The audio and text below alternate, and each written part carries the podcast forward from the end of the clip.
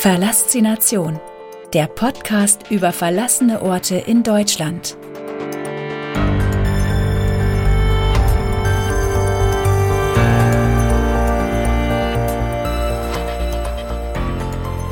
Herzlich willkommen zu dieser neuen und dritten Staffel des Podcasts Verlassination, der Podcast über verlassene Orte in Deutschland.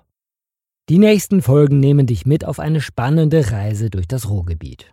Wenn du möchtest, kannst du diese Audioreise zusammen mit dem Bildband Verlassene Orte im Ruhrgebiet genießen. Der Bildband zu dieser Podcast-Staffel ist am 13. Oktober 2021 im Sutton Verlag erschienen. Zehn spannende Lost Places gedruckt auf 168 Hochglanzseiten. Zum Schmökern, Blättern und Dahinschmelzen. Dieser Podcast nimmt dich mit auf eine spannende Zeitreise. Jede Folge dieses Podcasts erzählt dir eine Geschichte aus diesem Bildband. Wusstest du schon? Die Bildbände über verlassene Orte sind überall im Buchhandel erhältlich. Weitere Informationen und viele spannende Lost Places findest du auf www.pixelgranaten.de, www.verlassination.de oder bei YouTube. Suche dort einfach nach Kamerakram. Schlag das Buch auf, lehn dich zurück und begleite mich auf meinen Abenteuern.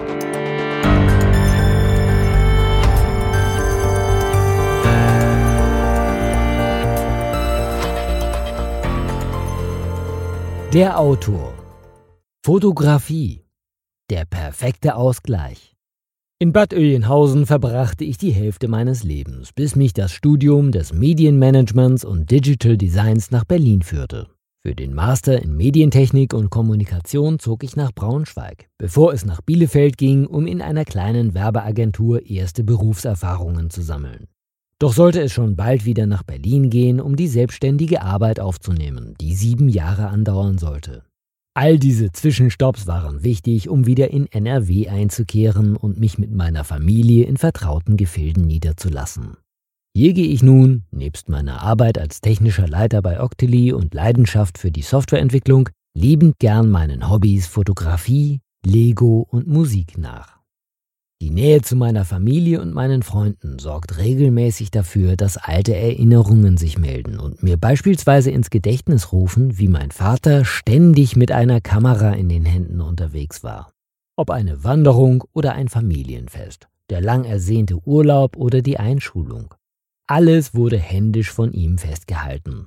Kein Wunder, dass auch ich irgendwann begann, mich für die Fotografie zu interessieren und zu begeistern. Wuchs ich schließlich mit dieser Leidenschaft auf, Momente festhalten zu wollen. Die anfänglichen Gehversuche begannen 2003 mit einer Canon EOS 20D, in dem ich Langzeitbelichtungen von Autobahnen und HDR-Bilder anfertigte.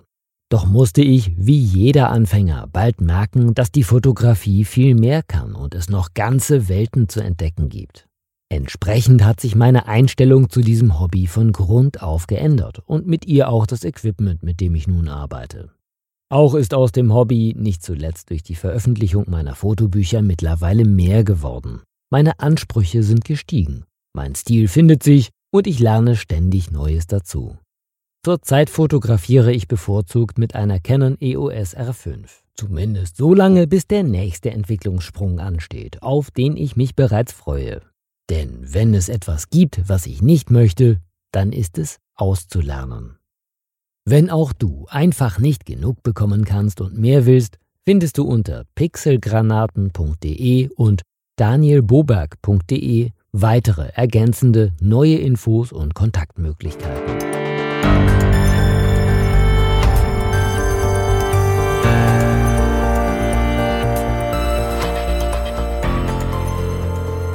Danke. Das war kein Alleingang. Was vor wenigen Jahren noch ein Hobby war, ist zu etwas geworden, was du gerade in den Händen hältst. Und so ganz kann ich immer noch nicht glauben, dass es sich hierbei um meinen vierten Bildband im Sutton Verlag handelt. Daher ist es nun an der Zeit, all den Menschen zu danken, die mir das überhaupt ermöglicht haben. Denn obwohl der Leser und Betrachter in erster Linie meine Bilder sieht und mich als Fotografen und Autoren wahrnimmt, so waren doch von Anfang an viele verschiedene Menschen an all dem beteiligt. Diese Menschen sollen nicht nur Dank erfahren, sondern auch Sichtbarkeit erlangen. Denn ohne sie wäre diese Reise nur halb so spannend und besonders geworden. An erster Stelle gilt mein Dank dem Team des Sutton Verlags. Saskia Parakinings und Thomas Konze begleiten mich seit Anfang 2018 mit der Verlagsarbeit. Zum vierten Mal haben sie mir nun mit ihrem Team die Möglichkeit gegeben, meine Bilder und Texte zu veröffentlichen. Vielen Dank für euer Vertrauen und dass ihr an dieses Projekt geglaubt habt. Ebenfalls ganz vorne mit dabei steht meine Familie, die mir stets den Rücken frei hält, damit ich genügend Zeit habe, um all dem nachgehen zu können. Ohne sie hätte ich weder die Zeit, um Touren zu organisieren, geschweige denn, um länger auf Entdeckungstour zu gehen. Danke, dass ihr immer für mich da seid. Mein Dank gilt auch Torben, ohne den es unseren Blog pixelgranaten.de nicht gäbe. Ohne ihn hätten wir keine Plattform gehabt, um all die Bilder und Erinnerungen zu teilen, auf denen dieses Buch letztendlich basiert. Danke, dass wir gemeinsam unser zehnjähriges Jubiläum als Pixelgranaten feiern konnten was hoffentlich nur der Anfang ist. Last but not least möchte ich Sigrid, Christian und Benny danken, die mit mir gemeinsam auf Entdeckungstouren waren und jeden Ausflug bereichert haben. Danke an Lisa, die als Begleitung nicht nur gefilmt hat, sondern auch etliche Ansagen von aufmerksamen Nachbarn und Security-Teams hat über sich ergehen lassen. Du stehst seit Jahren stärkend an meiner Seite, damit ich meinem Hobby nachgehen kann. Mama, dieses Buch ist für dich. Vielen Dank für alles.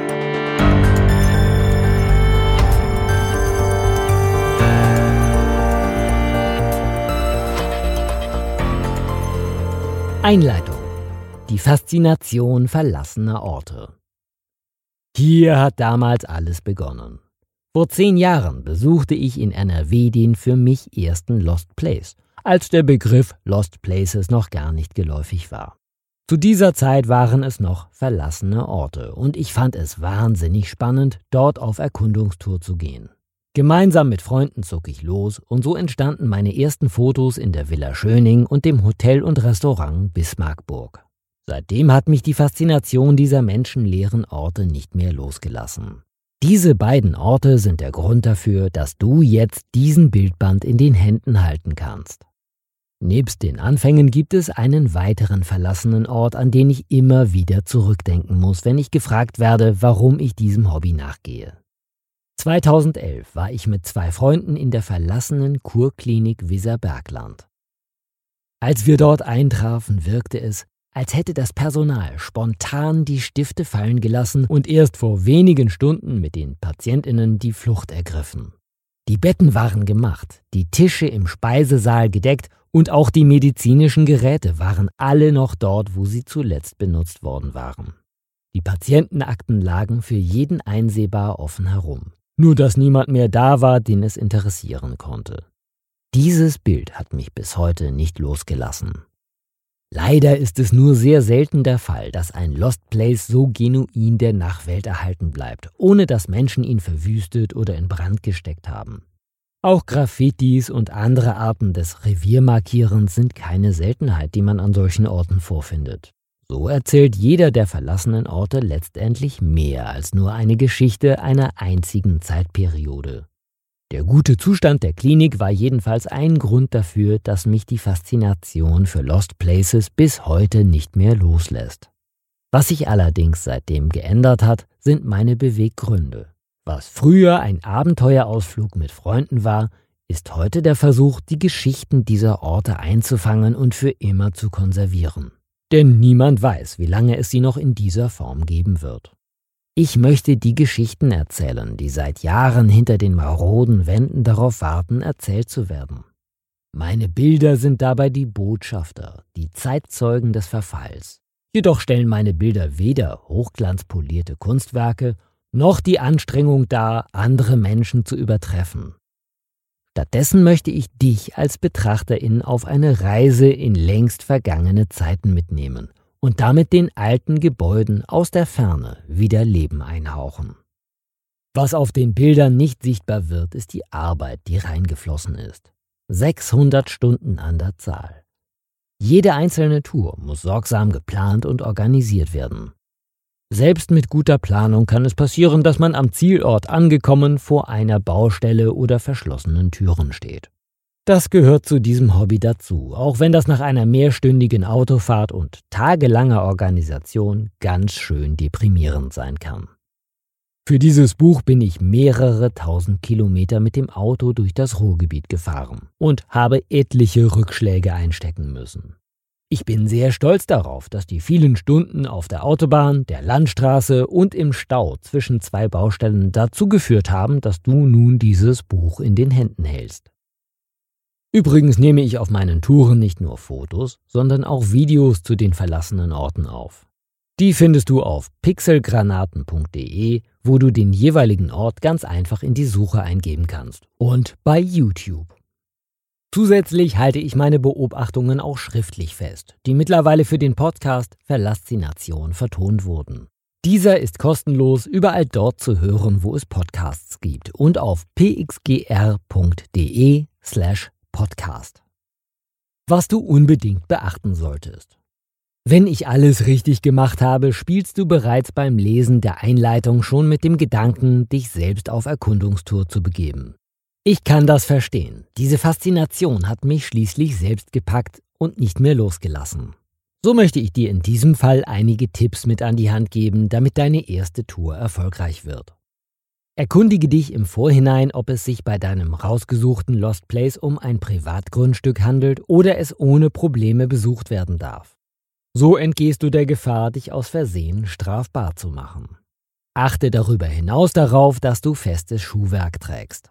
Nicht selten finden sich an den verlassenen Orten Scherben, benutzte Spritzen oder rostige Nägel. Nimm vorsichtshalber eine Atemschutzmaske mit, da in älteren Gebäuden schon mal Schimmel wütet. Ebenfalls wichtig, unternimm deine Touren nicht im Alleingang, sondern mit mindestens einer anderen Person, die im Notfall Hilfe rufen könnte. Nicht immer kann man sicher sein, dass der Boden einen trägt oder keine Deckendielen herunterfallen. Die Gefahren sind allgegenwärtig. Bitte geh respektvoll mit diesen Lost Places um, selbst wenn vor dir bereits jemand Dinge kaputtgeschlagen oder verschmutzt hat. Achte außerdem darauf, dass du außer deinen Aufnahmen und einem coolen Erlebnis nichts weiter aus diesen Plätzen mitnimmst. Nur so kannst du dafür sorgen, dass auch andere Menschen diese Orte ungestört für sich entdecken können. Und nun viel Spaß.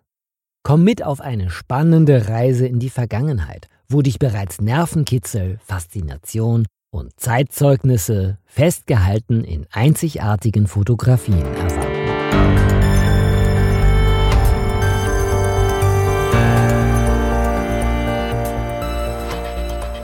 Eins: Das zerstörte Fastfood-Restaurant. Vandalismus pur. Das zerstörte Fastfood-Restaurant liegt nahe an einer Autobahnauffahrt am Rande des Ruhrgebiets.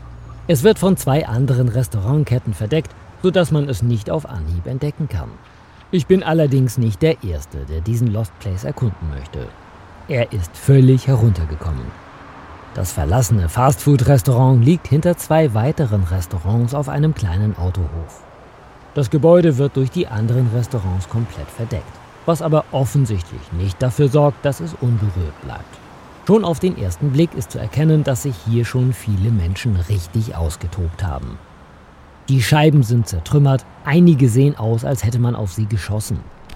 Ich laufe zuerst einmal um das Gebäude herum, um zu sehen, ob es irgendwo einen Eingang gibt. Bis auf etwas Müll vom angrenzenden Restaurant ist rund um das Gebäude nichts mehr zu entdecken. Der ehemalige Haupteingang des Restaurants besitzt keine Scheiben mehr. Dahinter ist ein großer Haufen Stroh und Müll aufgetürmt. Hier kann ich problemlos reinklettern. Geduckt steige ich durch die zertrümmerte Tür des Haupteingangs und klettere über den großen Haufen Stroh. Schon stehe ich mittendrin im völlig zerstörten Fastfood-Restaurant.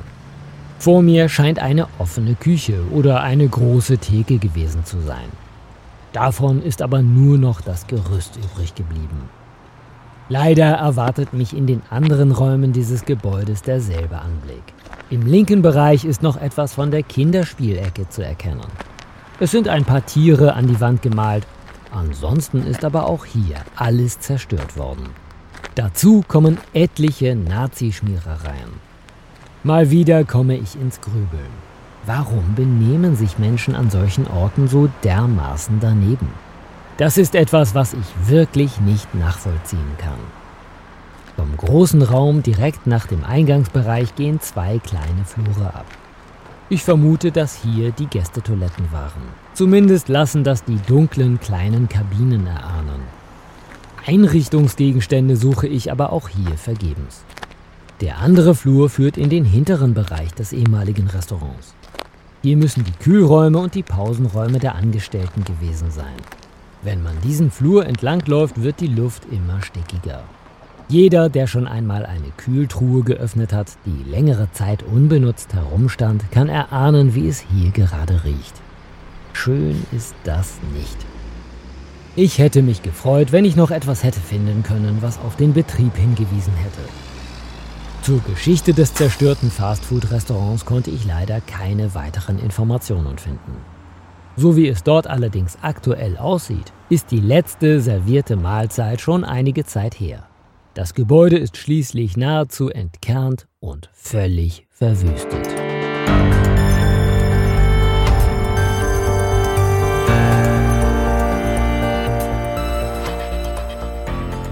Zwei. Geheimes Sprengstoffversuchslabor. Grubenunglücke, Sprengstoffe, Labore. Im Jahr 1908 gab es auf der Zeche Radbord ein verheerendes Grubenunglück, das nicht nur 349 Menschen das Leben kostete, sondern auch soziale, politische und technische Änderungen zur Folge hatte. Unmittelbar nach diesem schrecklichen Unglück wurden überall in Deutschland mehrere Sprengstoffversuchslabore aufgebaut. Diese sollten dafür sorgen, dass weitere Unglücke verhindert werden können. Ich bin endlich an unserem Ziel angekommen, doch einen Lost Place kann ich hier nicht entdecken. Ich habe mein Auto zwar etwas abseits geparkt, aber auch nach kurzem Fußmarsch sehe ich nirgendwo alte Gemäuer. Scheinbar muss ich auch noch ein Waldstück durchqueren. Der Waldboden erinnert an ein Moor. Hin und wieder muss ich zu dem sowieso schon sehr matschigen Boden auch noch kleine Bachläufe überqueren. Irgendwann tauchen dann die ersten Gebäude vor mir auf und auch der typische Geruch verlassener Orte weht mir um die Nase. Endlich geschafft. Das geheime Sprengstoffversuchslabor liegt direkt vor mir. Links von mir taucht eine Art Versuchsrampe auf. Die führt weiter in das Gelände hinein und mündet dann in einem Betonklotz. Auf den Betonklötzen, ähnlich wie bei Bahnschienen, war früher eine große Röhre montiert. In dieser wurde dann Kohlenstaub zur Explosion gebracht. Man testete auf diese Art und Weise, wie sich Brände bzw. Explosionen unter Tage verhalten und ausbreiten. Die Röhre muss aber schon vor langer Zeit abmontiert worden sein, denn die Betonsockel sind komplett mit Moos überwuchert. Ein paar Meter weiter scheinen noch zwei andere Teststrecken gewesen zu sein. Von ihnen sind aber nicht einmal mehr die Betonsockel übrig geblieben. Allein die Schneise in dem sonst sehr dicht bewachsenen Wald erinnert an den früheren Verwendungszweck. Ich erreiche das erste Gebäude. Im Erdgeschoss gibt es nicht viel zu sehen. Hier sind drei Räume, die leer und dreckig sind. Dafür führt hier aber noch eine Treppe in den Keller. Ich schalte meine Taschenlampe ein und steige hinab. Was mich hier wohl erwartet? Vor mir liegt ein langer, dunkler Gang, auf dem von der rechten Seite ein paar Räume abgehen. In diesen stehen große Regale. Das müssen Lagerräume gewesen sein. Mit jedem Meter tiefer werden meine Schritte auf dem Betonboden lauter, denn ab hier laufe ich durch teils knöcheltiefes Wasser. In den letzten Tagen hat es sehr viel geregnet und vermutlich drückt das Grundwasser hier in den Keller. Auf der linken Seite des Flures befindet sich ein weiterer Durchgang. Ich stehe in einer großen Halle, von deren Decke ein Kran herabhängt. An die große Haupthalle angeschlossen ist eine weitere, kleinere Halle. Ein Blick nach oben sagt mir, dass ich diesen Raum besser nicht betrete. Die Metalldecke hängt gefährlich tief durch. Hier hat sich viel Regenwasser angesammelt, sodass die Decke jeden Moment einstürzen könnte. Alle Türen und Tore sind zugeschweißt. An die frische Luft gelange ich also nur, wenn ich wieder durch den Keller stapfe. Wieder draußen laufe ich ein Stück in den Wald hinein, denn auch hier verstecken sich überall alte Testgelände. Nach ein paar Metern taucht der erste Bunker auf. Ob und was hier gelagert wurde, ist unklar. Die Bunkertür ist verschlossen und schützt das Innere heute noch. Ich kann also nur vermuten, dass hier vielleicht einmal Sprengstoff gelagert wurde. Auch der zweite Bunker, der sich nur wenige Meter vom ersten befindet, ist fest verschlossen. Man kann erkennen, dass sich hier schon ein paar Menschen beim Versuch, die Bunkertür zu öffnen, die Zähne ausgebissen haben. Vor mir tauchen weitere Versuchsstationen auf. Ein großer Betonbehälter mitten im Wald. Darüber ein kleiner Kran. Ob hier auch Dinge zur Explosion gebracht wurden? Es ist wahnsinnig spannend, sich vorzustellen, was hier Tag für Tag gemacht wurde. Auch ein kleiner Unterstand taucht vor mir auf. Er ist mehr Bunker als Unterstand. Wenn man sich hineinstellt, kann man durch einen schmalen Spalt auf eine der Versuchsstationen blicken.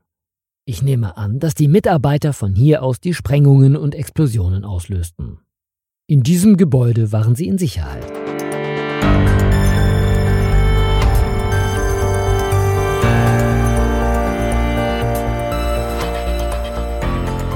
Die Geschichte des geheimen Sprengstoffversuchslabors.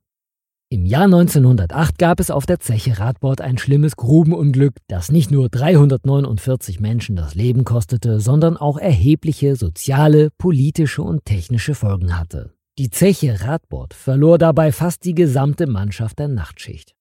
Als Folge dieses Unglücks wurde im damaligen Deutschen Reich durchgesetzt, dass in Schlagwettergruben die Benzinsicherheitslampen abgeschafft und durch elektrische Sicherheitslampen ersetzt werden. Die wurden nach der Wiederaufnahme der Förderung im Jahr 1909 zuerst auf der Zeche Radbord eingeführt. Dieses Grubenunglück sorgte dafür, dass man eigene Versuchsstrecken für die Untersuchung von Kohlenstaubexplosionen einrichtete. Ab dem Jahr 1913 gab es hier eine 200 Meter lange Kohlenstaubversuchsstrecke. Mit diesen Versuchsstrecken gelang der Nachweis, dass bestimmte Kohlenstaubarten Laufexplosionen verursachen können bei denen die Druckwelle einer gezündeten Staubexplosion fortlaufend abgelagerten Kohlenstaub aufwirbelt und sich so die Explosion durch die Strecken unter Tage ausbreitet, wodurch der Explosionsdruck immer stärker wird. Bis ins Jahr 2001 wurde hier noch weiter geforscht. Es wurden Sprengstoffe getestet und auch die Sicherheit unter Tage konnte erheblich verbessert werden.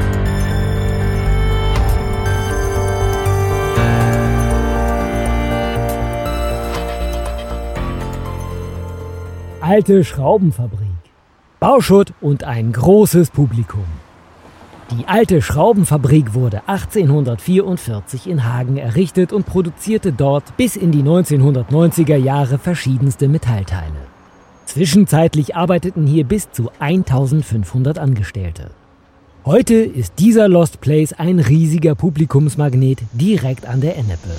Ich fahre quer durch Hagen, mache einen riesigen Bogen um mein eigentliches Ziel, da der direkte Weg durch eine neue Umgehungsstraße versperrt ist. Über einen Berg auf der anderen Seite erreiche ich es dann doch aber irgendwann. Was ich hier vorfinde, hätte ich nicht erwartet. Überall stehen Menschen herum.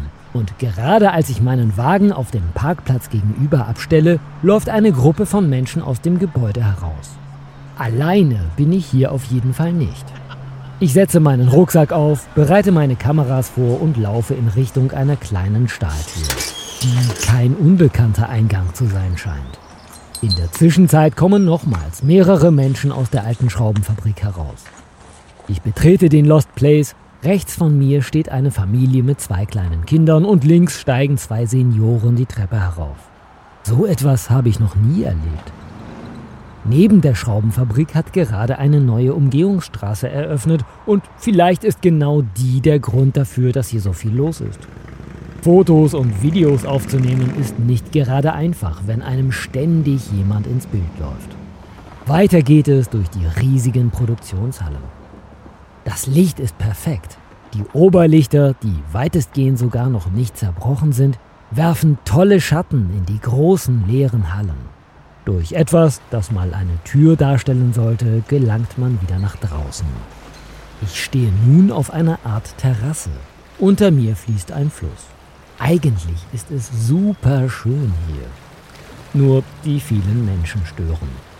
Egal wo ich hinlaufe, überall stehen weitere Menschen herum. Durch ein Treppenhaus gelange ich in die oberen Etagen.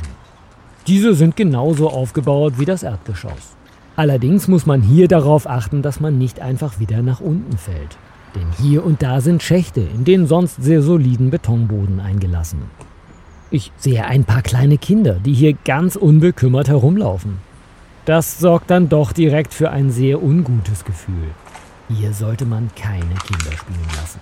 Durch die Löcher im Boden geht es an einigen Stellen mehr als 10 Meter weit nach unten. In einem Teil des roten Backsteingebäudes entdecke ich einen Bereich, der wohl noch vor kurzem eine Wohnung gewesen sein muss. Die Wände sind tapeziert und das Wohnzimmer noch gut zu erkennen. Es muss seltsam sein, alleine in einem so großen alten Gebäude zu wohnen. Jetzt ist der Keller dran. Mit der Taschenlampe in der Hand geht es eine kleine Treppe nach unten. Hier ist es stockdunkel und schnell stelle ich fest, dass ich hier nicht weiterkomme. Nach einigen Stufen wartet Wasser auf mich. Der Keller scheint komplett vollgelaufen zu sein. Durch den Schein der Taschenlampen kann man im Wasser irgendwelche Gegenstände erahnen. Schade. Hier hätte man bestimmt noch ein paar Entdeckungen machen können.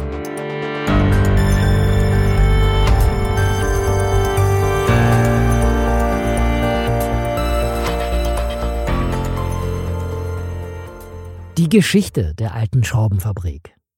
Die Schraubenfabrik wurde 1844 in der Industriestadt Hagen errichtet und produzierte bis in die 1990er Jahre verschiedene Metallteile. In den Hochzeiten um 1913 arbeiteten hier bis zu 1500 Angestellte. Die Anlagen der Schraubenfabrik wurden am Zusammenfluss der Flüsse Ennepe und Wolme gebaut. In den 150er Jahren des Unternehmens wurden die nach und nach entstandenen Werksteile durch ein System aus Aufzügen, Treppen und Überführungen miteinander verbunden. Davon stehen heute leider nur noch ein paar wenige. 1844 wurde hier die erste Dampfmaschine Hagens aufgebaut.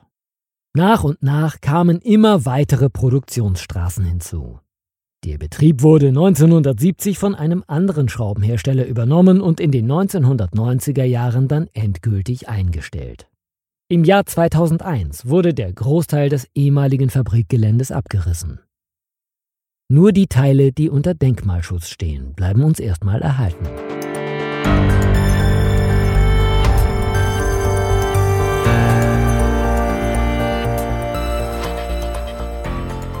Verlassene Gießerei. Nahezu unversehrt und riesengroß.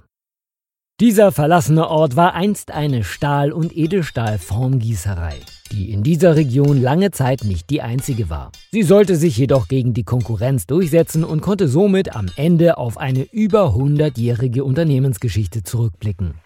Kurz nach Sonnenaufgang treffe ich an der verlassenen Gießerei ein. Um mich herum befinden sich lauter Einfamilienhäuser.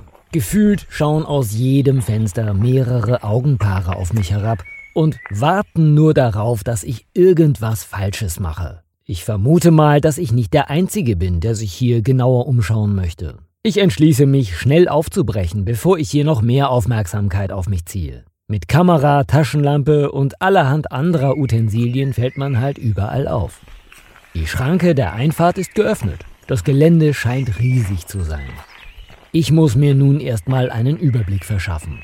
Links von mir geht es zwischen zwei Hallen entlang auf einen weiteren großen Hof. Ich mache ein paar Fotos und setze meine Erkundung fort. Relativ schnell fällt hier auf, dass es so gut wie gar keine Graffitis oder Schmierereien gibt. Selbst die meisten Fensterscheiben sind noch ganz. Scheinbar liegt hier wirklich ein fast unberührter, verlassener Ort vor mir. Die Spannung steigt. Das Gelände zieht sich ewig weit. Ich laufe in Richtung der ehemaligen Parkplätze und Lieferzonen. Hier stehen noch ein paar weitere Hallen. Die Rolltore sind geöffnet und ich klettere hinein. Im Innern stapeln sich diverse Gussformen, teilweise Meter hoch. Was die wohl einmal wert gewesen sind. Günstig war das bestimmt alles nicht. Ich frage mich bei solchen Dingen immer, warum das nach der Schließung niemand verkauft hat. Als nächstes laufe ich von dem großen Innenhof in eine Art Werkstatt, denn auch hier sind alle Tore geöffnet. Hier herrscht totales Chaos. Hier haben wohl doch schon irgendwelche Menschen gewütet. Es ist mir völlig unverständlich, warum man sich an solchen Orten so verhalten muss. Trotzdem ergeben sich durch die verschiedenen Gegenstände und das Licht wunderschöne Motive. Man kann trotz des Chaos noch erkennen, wie die Menschen hier früher einmal gearbeitet haben müssen. Von dieser Werkshalle führt mich mein Weg rüber in die großen Produktionshallen. Der Boden ist von Anfang an mit Asche, Sand und Dreck bedeckt. Wenn man die Augen zumacht, sich den Geruch wegdenkt und Wellenrauschen einspielt, könnte man meinen, man wäre am Meer. Links und rechts sind gemauerte Abgrenzungen, die man mit schweren Vorhängen verschließen konnte. Ich vermute, dass hier einmal drin geschweißt worden ist. An der Decke sind Schienensysteme und Kräne aufgehängt. Es ist offensichtlich, dass hier schwere körperliche Arbeiten durchgeführt wurden.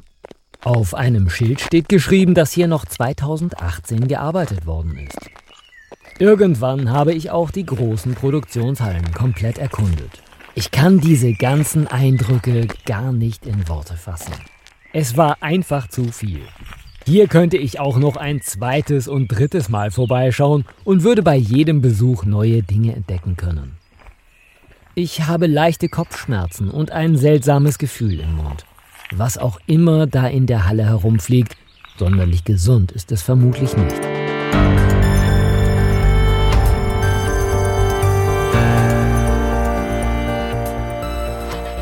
Die Geschichte der verlassenen Gießerei.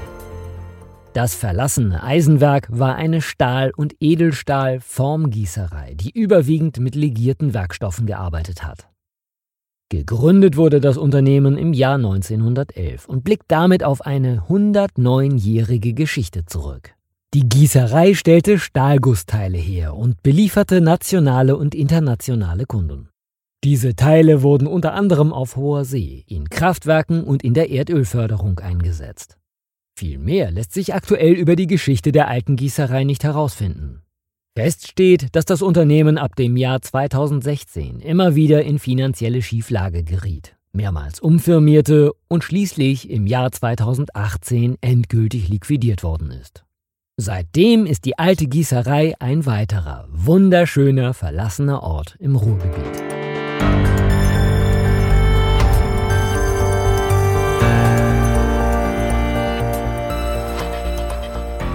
Die kleine Drahtzieherei hier ruht die Arbeit seit vielen Jahren.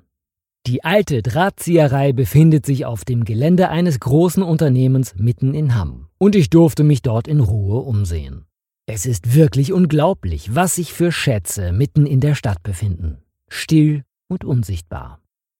Durch eine große Lagerhalle, in der allerhand alte Maschinen und Werkstoffe lagern, gelange ich über eine Treppe in die Werkstatt der alten Drahtzieherei. Es macht den Eindruck, als hätte man hier einfach irgendwann zugesperrt und den Ort dann einfach sich selbst überlassen. Im Hintergrund hört man, wie Regenwasser durch ein Loch im Dach auf den Boden prasselt. Ansonsten herrscht hier schon fast eine gespenstische Stille. An der ersten Werkbank blicke ich in die Gesichter von Lothar Matthäus, Oliver Bierhoff und Jürgen Klinsmann. Jemand hat dort den kompletten WM-Kader von 1998 gesammelt und aufgeklebt. Damit weiß ich, dass hier zumindest vor 22 Jahren noch gearbeitet worden ist. Neben den Frankreich-WM-Relikten finden sich aber auch noch andere Hinweise auf das Alter dieser verlassenen Arbeitsstätte. Auf einer anderen Werkbank liegt nämlich noch ein Branchenverzeichnis für die Jahre 1983-84. Das Buch ist also mindestens vier Jahre älter als ich selbst. Uns unterscheidet aber nicht nur das Alter, sondern auch die dicke Staubschicht, die sich auf dem Buch gebildet hat. Durch die großen Fenster an der rechten Seite des Raums scheint gedämpft das Tageslicht in die alte Drahtzieherei. Die Farben in der Werkstatt wirken fast etwas surreal. Die Bilder sehen direkt aus der Kamera heraus schon bearbeitet aus. So satt ist das Grün der Werkbänke. Ich komme aus dem Schwärmen gar nicht mehr heraus. Dieser Ort ist genau das, was man sich von einem Lost Place erhofft. Er ist komplett unberührt.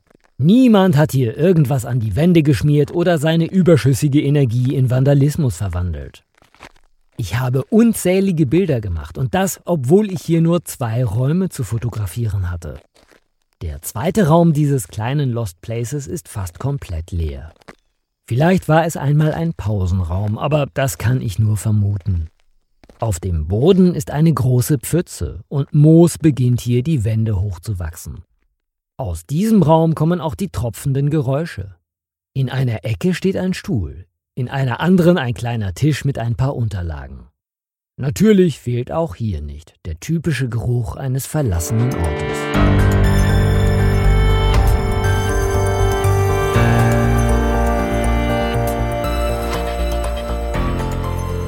Die Geschichte der alten Drahtzieherei. Zur Geschichte der alten Drahtzieherei kann ich leider nicht viel erzählen.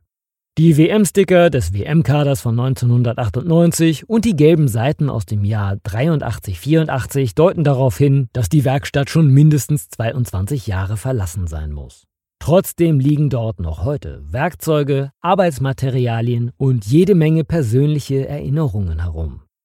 Ein toller Lost Place, auch wenn er in diesem Fall wirklich nur aus zwei Räumen besteht. Hier wurde irgendwann einfach die Zeit angehalten.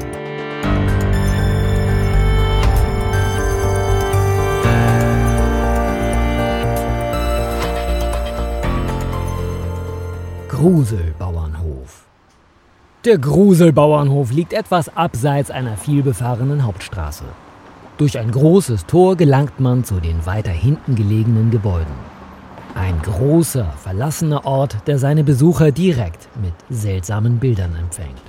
Das Auto parke ich einige Meter entfernt in einer kleinen Nebenstraße. Von hier aus kann ich die Hofeinfahrt des verlassenen Gruselbauernhofes und die vielbefahrene Hauptstraße sehen, die direkt davor verläuft. Ungesehen komme ich dort auf jeden Fall nicht hinein. Ich hoffe, dass es einfach niemanden interessiert, wenn dort jemand durch das geöffnete Tor läuft. Der Innenhof ist riesig groß.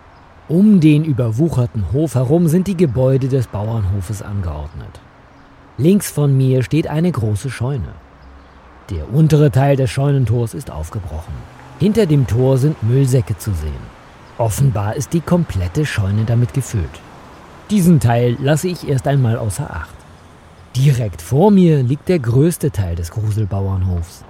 Neben einer offenstehenden Haustür ist dort auch ein weiteres Scheunentor. Auch dieses Tor steht offen. Neben jeder Menge Gerümpel steht hier ein alter Pkw. Und auch dieser ist mit Hausrat gefüllt. Zwischen alten Nähmaschinen, Familienfotos und Bravo-Hits steht eine Werbetafel für Haushaltsauflösungen. Das erklärt, warum hier so viel Kram rumliegt. Wäre dieses Schild nicht gewesen, hätte ich eher gedacht, dass ich gerade in einem ehemaligen Messi-Haus stehe. Von dieser Scheune aus geht es durch mehrere Gänge in die anderen Bereiche des Hauses. Im angrenzenden Gebäude finden wir eine Einliegerwohnung. Zwar ist auch an dieser die Zeit nicht spurlos vorbeigegangen, aber sie ist noch relativ gut in Schuss. Bis auf ein Zimmer wurde hier schon gründlich aufgeräumt. Im größten Raum dieser Wohnung steht ein Kamin. Daneben liegt eine Matratze, ein Feuerlöscher und ein paar Tassen. Vielleicht hat sich hier jemand eine temporäre Bleibe eingerichtet. Getroffen habe ich bis jetzt zum Glück niemanden. Die anderen Bereiche dieses Gebäudes sind wieder vollgestopft mit Gerümpel und Dingen, die man bestenfalls noch auf dem Flohmarkt loswerden kann. An einer der Wände hängt ein Kalender aus dem Jahr 2016. Vielleicht ist das ein Anzeichen dafür, wann dieses Gebäude verlassen wurde. Warum es allerdings scheinbar komplett aufgegeben und vergessen wurde, erfahre ich hier heute nicht. An einigen Stellen sind die Dächer löchrig, sodass die Witterung dafür sorgt, dass die Gebäude schneller verfallen. Wenn sich hier nicht bald jemand drum kümmert, wird in wenigen Jahren nicht mehr viel von dem einstmal sehr schönen Gebäude übrig sein. Zur Geschichte des verlassenen Gruselbauernhofs in NRW konnte ich leider keine Informationen finden. Dem Zustand nach zu urteilen, ist der Bauernhof noch nicht allzu lange verlassen.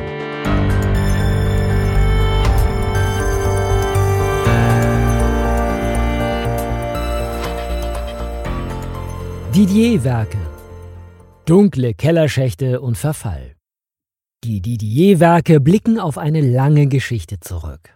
Dieses Werk in Duisburg musste im Jahr 2013 geschlossen werden und 122 Beschäftigte verloren deshalb ihren Job. Heute ist das Gelände ein weiterer faszinierender Lost Place im Ruhrgebiet.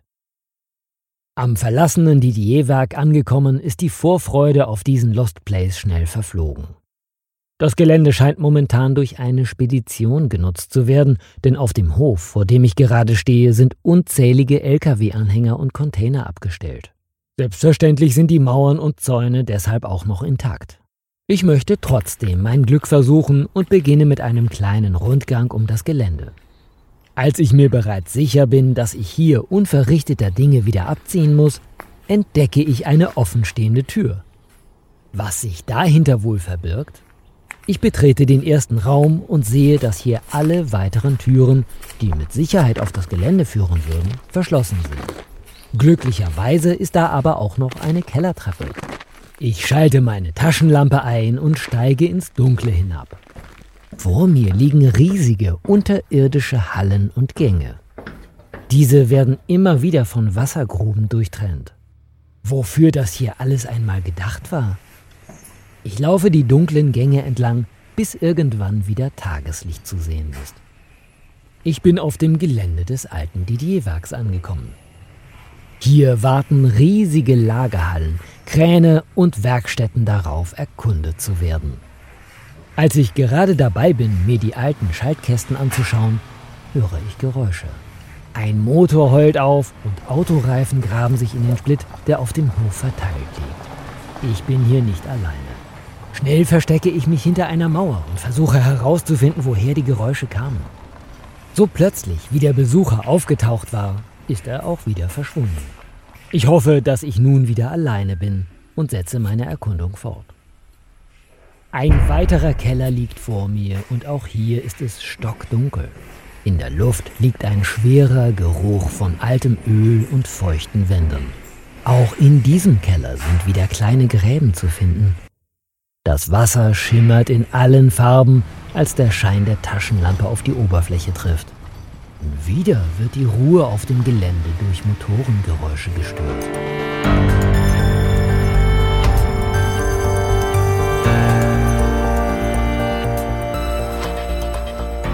Die Geschichte des alten Didier-Werkes. Das Unternehmen wurde 1865 gegründet. Im Jahr 1995 wurden die seit 1872 börsennotierten Didier-Werke von der RHI AG übernommen. 1834 erwarb Ferdinand Didier vom preußischen Staat eine Ziegelei und Kalkbrennerei. 1849 entdeckte Didier bei Pudejuch Vorkommen von Quarzkies und Quarzsand die er als einer der ersten Unternehmer in Deutschland zur Herstellung feuerfester Materialien verwendete. Nachdem Didier den anerkannten Fachmann für den Gaswerksbau Wilhelm Kornhardt 1864 als Partner gewonnen hatte, gründeten beide 1865 zusammen die Stettiner Schamottfabrik F. Didier, die ihren Betriebssitz in Stettin hatte. Nach Didiers Tod 1867 führte Wilhelm Kornhardt als Alleininhaber das Unternehmen weiter. Für die Erweiterung und Verbesserung der Produktpalette gründete Didier 1888 eine eigene Forschungs- und Entwicklungsabteilung. Nachdem die Didier-Werke 1925 ihre Verwaltung von Stettin nach Berlin verlegt hatten, besaßen sie Ende 1930 über das gesamte Deutsche Reich verteilt 23 Fabriken für feuerfeste Materialien. Im Jahr 2013 wurde der Betrieb des Didier-Werkes in Duisburg eingestellt und 122 Beschäftigte mussten entlassen werden. Es gibt bereits Pläne für eine Nachnutzung des Geländes, welches momentan zurückgebaut wird.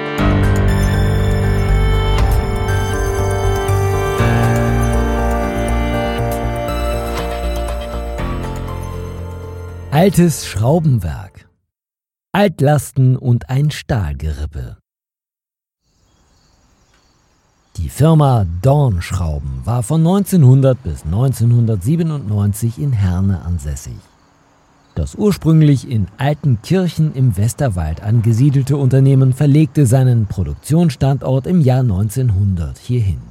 Heute ist das Schraubenwerk Dorn nicht viel mehr als ein vergessener Ort zwischen Supermärkten und Wohnhäusern. Es ist wahrscheinlich nur noch eine Frage der Zeit, bis dieser Lost Place für immer verschwindet. Ein großes Tor steht offen und somit bin ich einfacher als gedacht auf dem großen Gelände des Schraubenwerks. Ich betrete die erste Lagerhalle und es riecht stark nach altem Öl. Man hat fast das Gefühl, dass sich beim Atmen langsam ein Film über die Zunge legt. Hoffentlich ist das aber nicht mehr als nur ein Gefühl. In der ersten großen Halle des ehemaligen Schraubenwerks Dorn ist nicht mehr viel übrig geblieben. Lediglich ein altes Waschbecken und ein verrosteter Seifenspender haben die Zeit überdauert. Ich steige über einen Mauervorsprung in das herab, was einmal die zentralen Hallen gewesen sein müssen. Heute steht dort nur noch ein Stahlgerippe. Auch hier ist nicht mehr viel von dem übrig geblieben, was hier einst zur Produktion von Schrauben gedient hat. In den Böden finden wir noch einzelne Verankerungen von Maschinen und Wartungsschächte. Die 2009 begonnenen Abrissarbeiten haben dafür gesorgt, dass sich die Natur hier noch schneller ausbreiten kann. Überall wachsen kleine Bäume und Sträucher.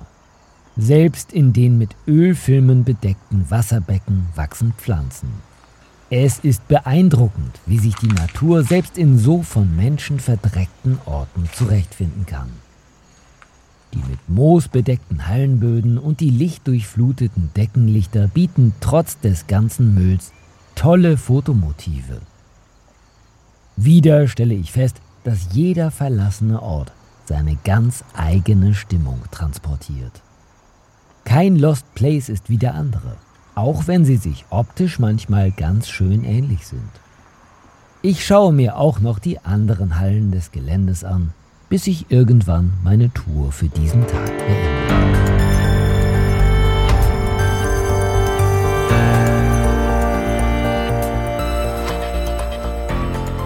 Die Geschichte des Schraubenwerks. Die Firma Dorn Schrauben war von 1900 bis 1997 in Herne ansässig. In den ersten Jahren an diesem Standort wurden hier hauptsächlich Schrauben für den Bergbau und dessen Zulieferindustrie produziert. Im Laufe der Zeit kamen weitere Abnehmer, wie zum Beispiel die Eisenbahn sowie der Schiff-, Fahrzeug- und Landmaschinenbau hinzu. Nach einigen Startschwierigkeiten stabilisierte sich das Unternehmen ab 1907. In den 1920er und 1930er Jahren wurde das Fabrikgelände durch umfangreiche Grundstückskäufe erweitert und neue Werkshallen errichtet. Die Anzahl der Angestellten wuchs bis ins Jahr 1950 auf 569 Beschäftigte an. 1981 erfolgte die Umfirmierung in Knipping Dorn GmbH. Diese produzierte bis zur Schließung am 31. Dezember 1993 Schrauben für die Auto- und Nutzfahrzeugindustrie, den Bergbau sowie den Maschinen- und Anlagenbau. Zuletzt waren hier noch knapp 200 Mitarbeiter beschäftigt. Leider wurden nach der Schließung nicht nur die großen Fabrikhallen zurückgelassen. Das Erdreich ist voller Altlasten. Angeblich wurde hier zur Zeit des Zweiten Weltkriegs sogar Öl gefördert. Das Gelände lag nach der Nutzung viele Jahre brach. Im Jahr 2008 erhielt ein großer Elektronikhandelskonzern eine Baugenehmigung. Während der ersten Abrissarbeiten zog sich der Konzern allerdings 2010 zurück. Und seitdem liegt das Gelände wieder brach.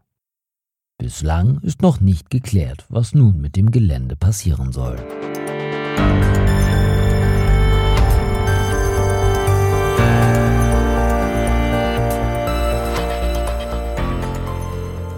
Zentralkokerei Alma. Dieser Lost Place verschwindet bald.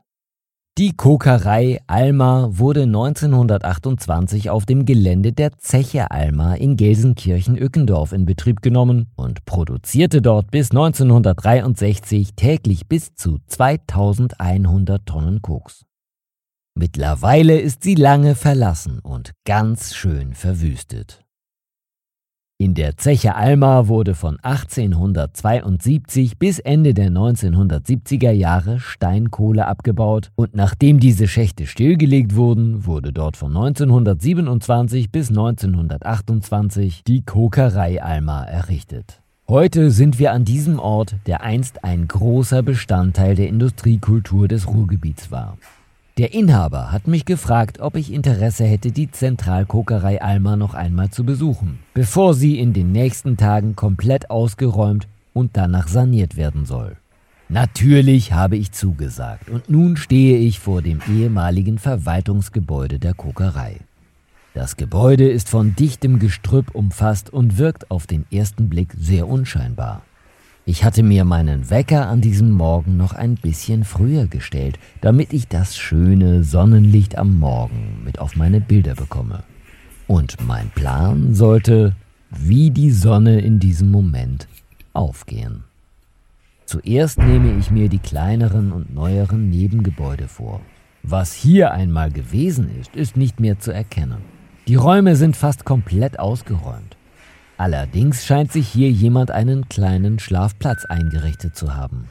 Zum Glück ist hier aber gerade niemand anzutreffen. Mich würde es vermutlich auch stören, wenn einfach ungefragt jemand durch mein Schlafzimmer läuft und dabei fotografiert. Nach diesem kleineren Gebäude ist das eigentliche Verwaltungsgebäude der Zentralkokerei Alma an der Reihe. Durch den Haupteingang gelange ich direkt in die alte Lohnhalle mit dem kleinen Brunnen oder vielmehr dem, was davon noch übrig ist. Die Halle ist ungewöhnlich hoch und war bestimmt mal richtig eindrucksvoll. Überall liegt Müll und Schutt herum. An frühere Zeiten erinnert außer dem Gebäude nicht mehr viel. Dieser Eindruck setzt sich auch in den anderen Räumen fort. Zuletzt war hier unter anderem eine Druckerei untergebracht und diese scheint viele Druckbögen und andere Materialien hier gelassen zu haben. Die Fußböden sind damit Zentimeter hoch bedeckt.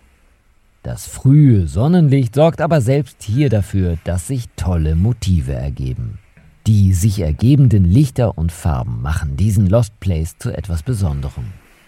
Andere Teile des Gebäudes sind noch mehr mit Abfall bedeckt. Türen und Fenster wurden aus den Angeln gerissen und zertrümmert. Hier möchte ich nicht aufräumen müssen. Wie in so vielen Lost Places scheint es auch in der Kokerei Alma mehrfach stark gebrannt zu haben. Die Decken der Flure und einzelner Räume sind schwarz verrußt und trotzdem irgendwie interessant. Ich steige noch in den Keller herab und finde ein paar Druckerschränke in einer dunklen Ecke. Die müssen hier vergessen worden sein. Es ist traurig mit anzusehen, dass diese schönen alten Möbelstücke hier im Keller verrotten. Mit etwas Geschick könnte man sie sicher wieder aufbereiten. Zurück im Auto bemerke ich, wie tief sich der modrige Geruch, gepaart mit dem von verbranntem Holz, in meine Nase und meine Kleidung gefressen hat. Ich freue mich jetzt schon auf die Dusche zu Hause.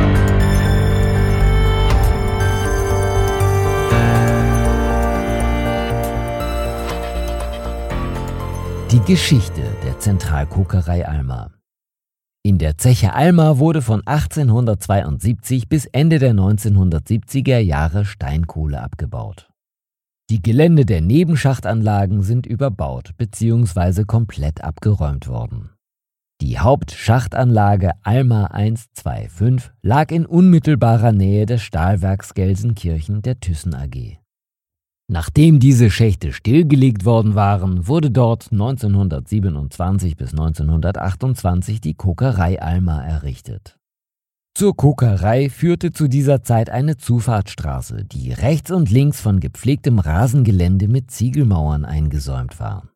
In dem im neoklassizistischen Stil errichteten Eingangsgebäude waren die Direktions- und Verwaltungsbüros der Kokerei untergebracht.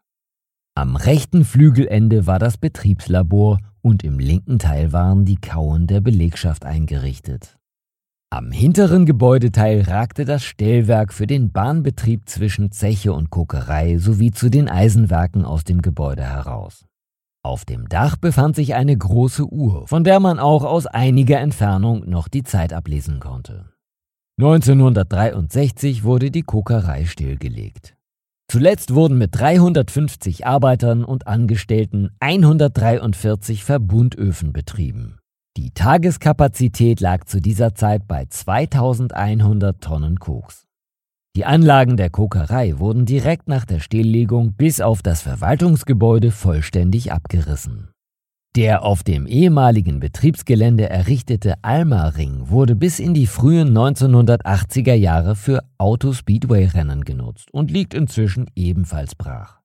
Die Natur hat sich dieses Areal fast vollständig zurückerobert, so dass man schon sehr genau hinschauen muss, um dort noch Überbleibsel der ehemaligen Rennstrecke zu entdecken. Das ehemalige Verwaltungsgebäude der Kokerei Alma wurde 1982 bis 1983 mit Landesmitteln aufwendig restauriert. Danach wurde es kurze Zeit lang von einer Druckerei genutzt, was auch die Druckbögen erklärt, die dort überall herumliegen. Seit dem 8. Oktober 1987 steht das Gebäude auf der Denkmalliste der Stadt Gelsenkirchen.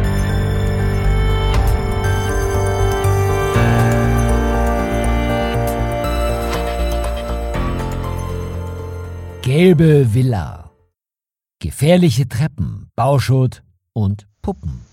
Die gelbe Villa in Recklinghausen ist ein wirklich merkwürdiger Lost Place. Er liegt direkt an einer vielbefahrenen Straße und trotzdem nimmt man ihn kaum wahr, wenn man an ihm vorbeifährt.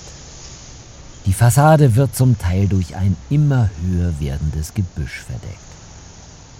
Ich laufe die vielbefahrene Straße entlang und schaue, ob es irgendwo einen Eingang gibt. Tatsächlich gibt es einen und er könnte nicht einfacher zugänglich sein. Die Haustür steht offen und über ein paar Treppenstufen gelangt man ohne weitere Anstrengungen ins Innere. Begrüßt werde ich hier von Schutt, Müll und einem ausgekippten Gesellschaftsspiel. Das Spiel weckt Hoffnungen. Vielleicht kann ich in den Zimmern der gelben Villa noch mehr Überbleibsel der ehemaligen Bewohner entdecken. Die ersten Zimmer sind sehr ernüchternd. Sie sind fast komplett entkernt.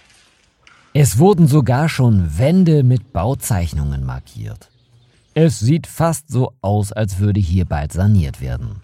Ich setze meinen Weg fort.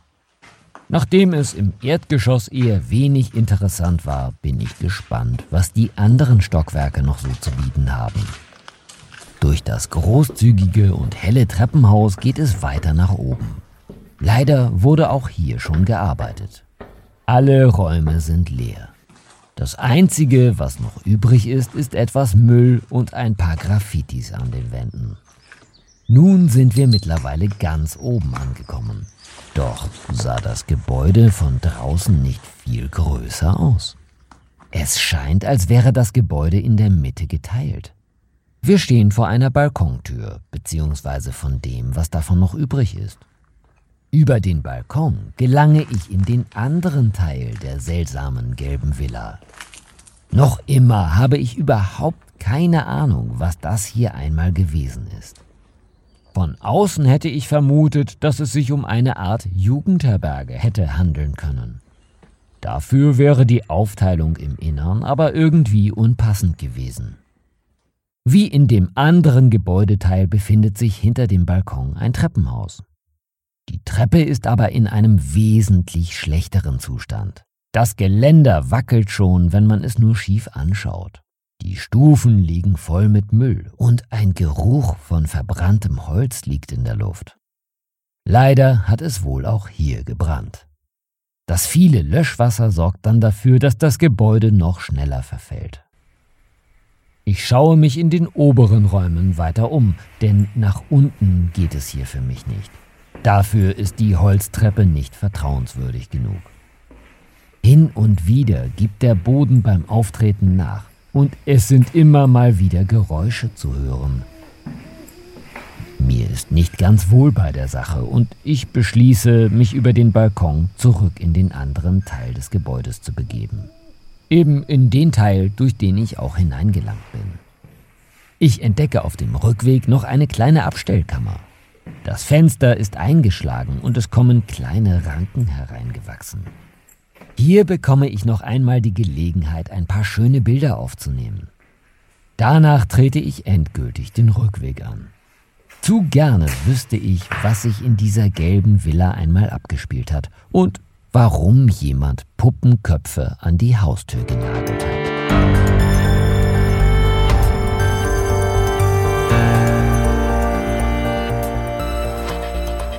Die Geschichte der. Zur Geschichte dieser gelben Villa konnte ich leider gar keine Informationen finden.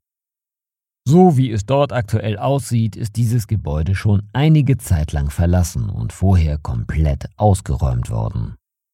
In einem Teil der Villa sieht es aber auch so aus, als würden dort zukünftig Bauarbeiten stattfinden. Vielen Dank fürs Zuhören. Wenn es dir gefallen hat, abonniere diesen Podcast und gib ihm eine positive Bewertung. Wusstest du schon? Auf www.pixelgranaten.de findest du viele weitere spannende, verlassene Orte, die entdeckt werden wollen. Sei auch bei der nächsten Folge wieder dabei. Verlassination, der Podcast über verlassene Orte in Deutschland.